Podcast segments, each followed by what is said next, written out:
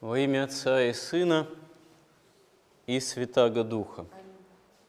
Евангелие свидетельствует нам о том, как совершается самое главное, самое важное в истории человечества, в истории человеческой цивилизации, вообще всего мира. Святые отцы говорят, что то, что Бог становится во Христе человеком, это даже выше и, может быть, событие более значимое, чем сотворение мира Богом. Потому что, да, Бог творит мир из ничего, но мир по отношению к Богу, он имеет иную природу – и даже венец творения человек – это все равно существо тварное, вызванное из небытия благостью, любовью, творческой силой Божией, но по отношению к человеку весь мир во главе с человеком – это все-таки то, что, казалось бы, Богу иноприродно. И вот несмотря на это, Бог не просто творит мир, но совершается в истории этого мира нечто еще более важное. Совершается то, что даже лучшие умы, философы, древности ли, или даже более поздняя философская мысль, она все равно не может до конца подняться на высоту осмысления того, что на самом деле происходит, когда Христос приходит в этот мир.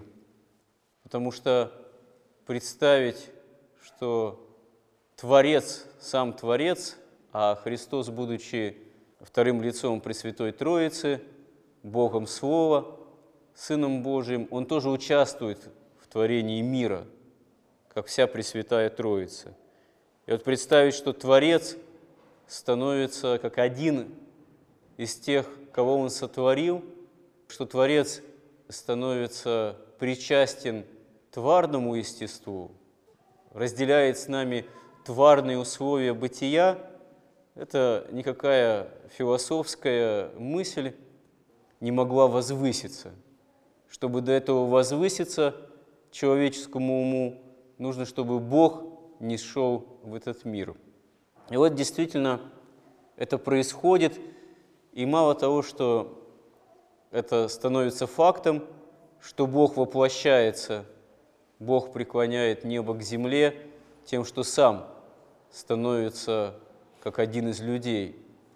Но то, что совершается в контексте евангельской истории, это не просто то, что Бог становится причастен тому, что он сотворил, тварной реальности, казалось бы, ему иноприродной, инаковой, в общем-то, имеющей бытие, имеющей бытие только в самом же Боге, а не в самом себе. И мало этого, Бог становится еще и причастен, разделяет с нами наши такие условия бытия, которые становятся крайне ограниченными, тленными, смертными, связанными страданием вследствие грехопадения, вследствие разрыва отношений с Богом, которые произошли к нашему несчастью в Адаме и Еве. Бог и этому оказывается причастен по любви к нам. Зачем, для чего? Чтобы нас от этого избавить. Он разделяет с нами нашу смертность, наши страдания – нашу ограниченность для того, чтобы, поскольку Он стал и этому причастен, нас от этого освободить. И это уже действительно совершенно не то, что человеческому уму непостижимо, это, к сожалению, до конца непостижимо нашему сердцу. Если бы мы это действительно как-то почувствовали бы, прочувствовали бы, осознали, мы бы были истинно святы – мы бы истинно были исполнены благодарности Богу. Но недаром сама литургия, которая переводится как «общее дело», А какое общее дело? Спасение здесь наше во Христе. Недаром литургия имеет своей основой то, что мы называем Евхаристией. А Евхаристия – это буквально благодарение. То есть подразумевается, что мы должны явить, участвуя в литургии, причащаясь, благодарность Богу. Как э, говорит один из богословов византийских, Николай Ковасила, высшая форма молитвы – это именно благодарение. Литургия начинается с возгласа «Благословенно Царство Отца и Сына и Святаго Духа, ныне и присно и во веки веков. Аминь». Это фактически словословие Пресвятой Троицы. И высшая молитва – это да, благодарность Богу за все Его благодеяния, бывшие на нас. Бескорыстная благодарность, благодарность истинно человеческого сердца. А уже потом к благодарности присоединяется исповедание. Исповедание собственной греховности, исповедание величия Божия с точки зрения именно нашей падшести. И отсюда и рождается прошение. Прошение прежде всего о избавлении от этой падшести, избавление от греха, просьба прошения о спасении, можно сказать, вопль о спасении. И уже более такая, что ли, низшая форма молитвы, если это можно назвать, конечно, низшим, это уже прошение, просьба о земном благополучии. Хотя говорит Христос в Евангелии, что Отец Небесный знает, прежде чем вы будете просить что-либо, в чем вы имеете нужду, и всегда может подать это все. Но, конечно, человеку, ощущающему ту или иную нужду, не грех все равно просить у Бога помощи, исполнения тех или иных земных дел – так, как человеку бы хотелось бы, как человеку жаждалось. Но это все нужно приносить Богу, вот эти прошения, с благодарностью. Прежде всего, с благодарностью за то, что Он нам дарует здесь спасение, фактически дарует самого себя в пищу для того, чтобы мы обожились, для того, чтобы мы стали тем, к чему мы призваны изначально – еще при сотворении Адама и Евы, чтобы мы вошли в полноту вечной жизни. И вот мы в Евангелии слышим также, что само средоточие того, в чем осуществляется наше спасение, таинство Евхаристии, оно осуществляется, устанавливается Господом в преддверии Его страданий, в преддверии того, как Он оказывается предан фактически Иудой, предан. Причем предательство совершается Иудой еще и поцелуем, как мы слышим в Евангелии. Через поцелуй, вот этот знак любви, совершается предательство. Таким образом, Иуда указывает на того, кого жаждет тоже, чтобы его бывшего учителя Синедрион взял под стражу. Но это, как говорится, отдельная история, почему совершается предательство.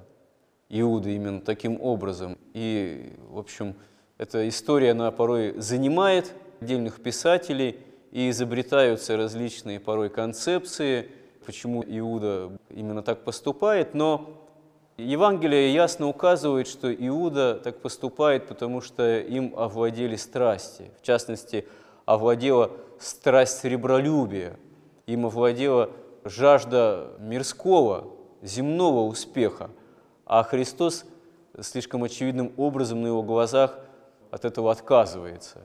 Христос говорит, что царство мое не от мира сего. И вот мы видим, что в преддверии и собственного предательства, и в преддверии неправого суда и самой Голгофы Господь разделяет со своими учениками трапезу праздничную, пасхальную трапезу. Но, конечно же, Пасха имеется в виду не та, которую мы сейчас празднуем уже 2000 лет, почти воскресения Христова. А в контексте евангельской истории это Пасха иудейская, это Пасха воспоминания исхода из Египта плененного там, израильского народа под руководством Моисея.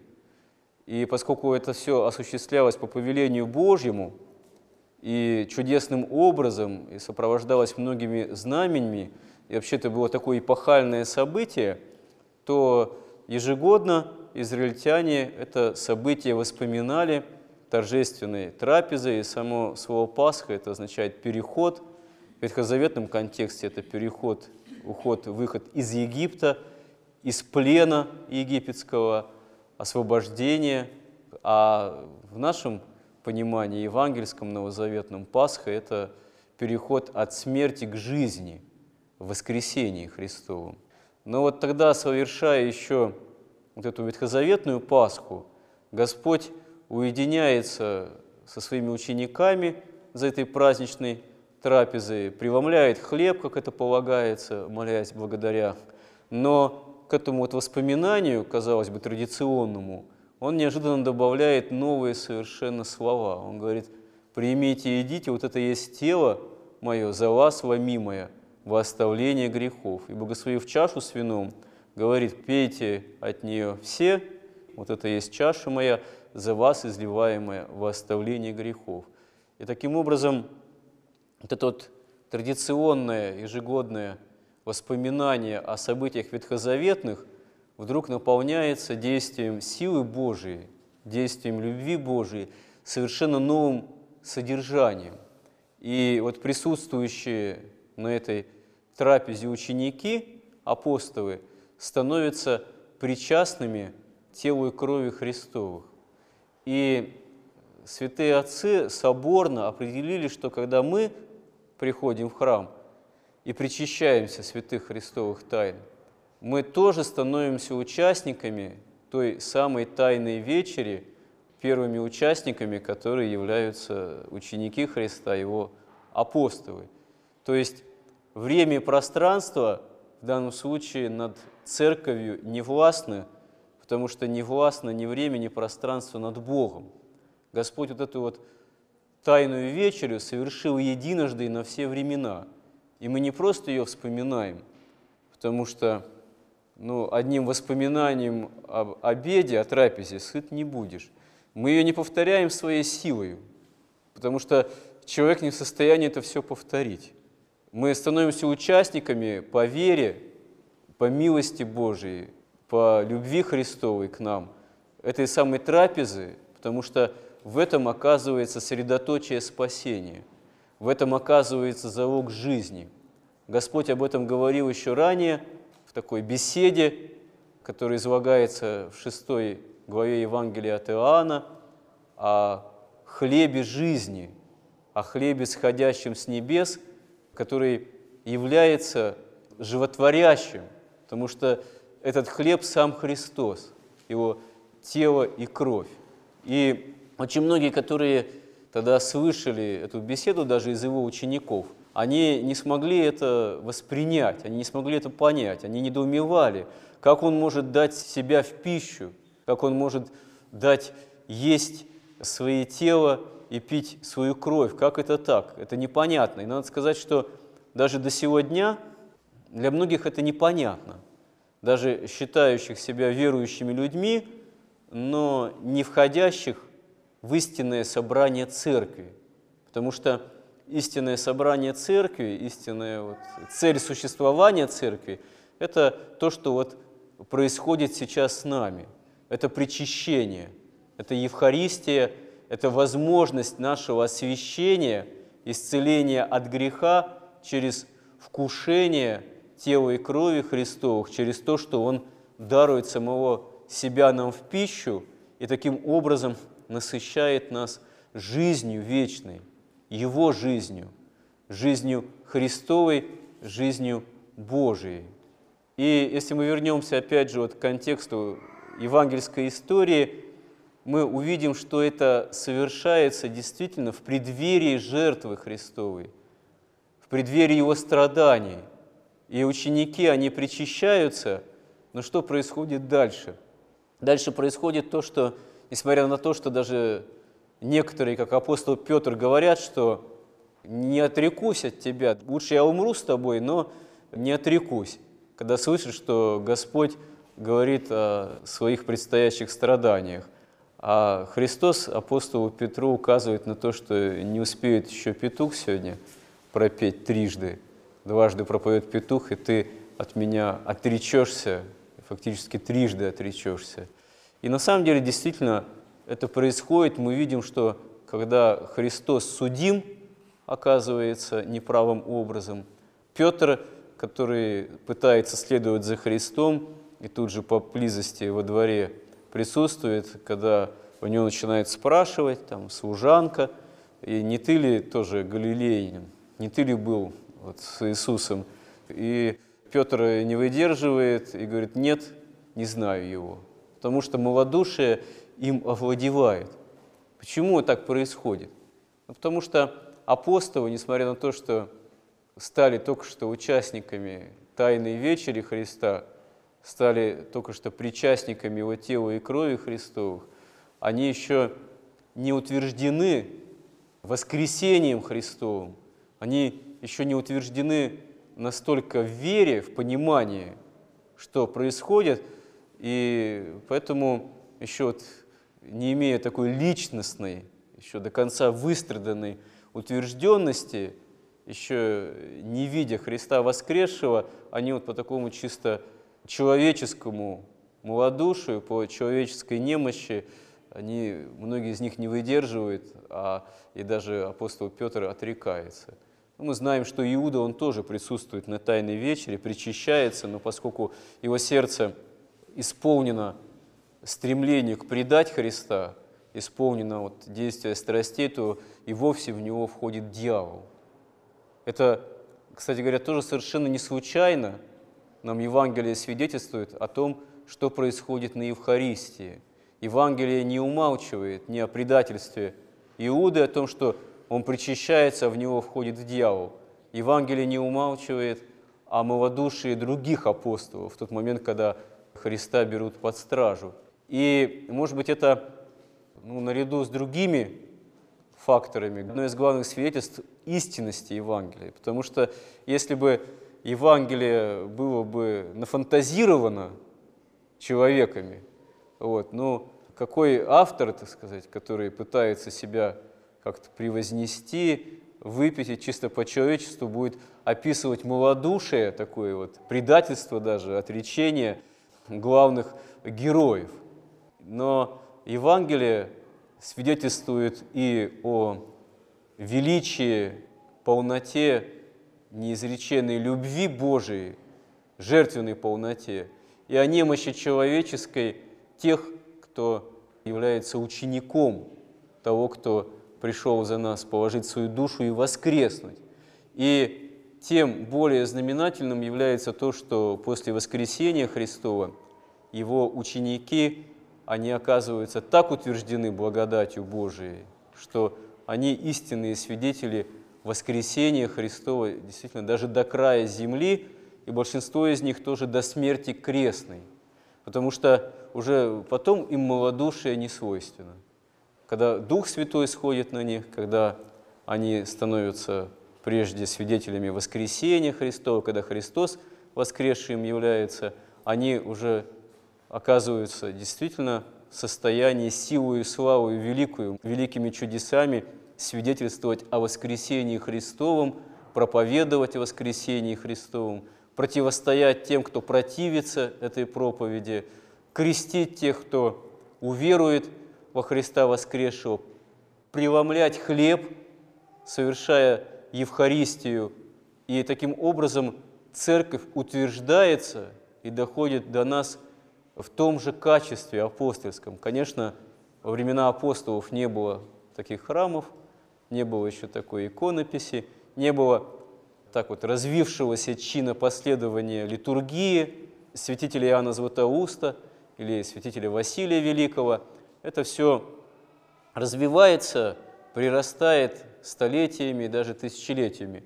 Но в основе Евхаристия, преломление хлеба, в основе то, что мы можем быть питаемы телом и кровью Христовыми – в том же качестве, каком это было и тысячу лет назад, и две тысячи лет назад. И насколько это происходит в нашей жизни, зависит от нас, от нашей веры. Но то, что вот Евангелие не скрывает немощи апостолов, это нам тоже и поучение, и научение, и знамение. Да? Каждый из нас может в какой-то момент проявить малодушие. Каждый из нас приходит на исповедь с осознанием собственных грехов и немощи и несовершенств. Но когда мы каемся в этом истинно, когда мы причащаемся от чаши Христовой, мы должны понимать и осознавать, что истина, сила Божия, она в немощи совершается человеческой, в наших немощах, не только святых апостолов 2000 лет назад, не только великих святых, но и в нашей обыденной жизни, в нас, обычных людях, а святые и апостолы, они тоже были обычные люди. Пока вот любовь ко Христу, любовь к истине, жажда следовать за истиной не взяла над ними вверх, и их жизнь стала не просто человеческой, но стала жизнью Бога человеческой. Причем богочеловеческой жизни не просто какой-то такой индивидуализированной, замкнутой на самих себе, а изливающейся на других, потому что они обрели опыт истинной любви христианской, то есть жертвенной жизни. И на самом деле это тоже для нас не закрыто, это для нас тоже возможно, пусть э, в небольшой степени поначалу, но, как говорит Христос, истина верный в малом и во многом верен. То есть, учась малому, мы можем всегда с Божьей помощью научиться гораздо большему, чего мы, может быть, сразу и не ощущаем, что мы, может быть, не прозреваем еще пока, но если постараемся остаться верными Христу, то Господь это будет осуществлять и в нашей жизни, которая будет тогда простираться в жизнь вечную, это будет тоже осуществляться и исполняться. Аминь.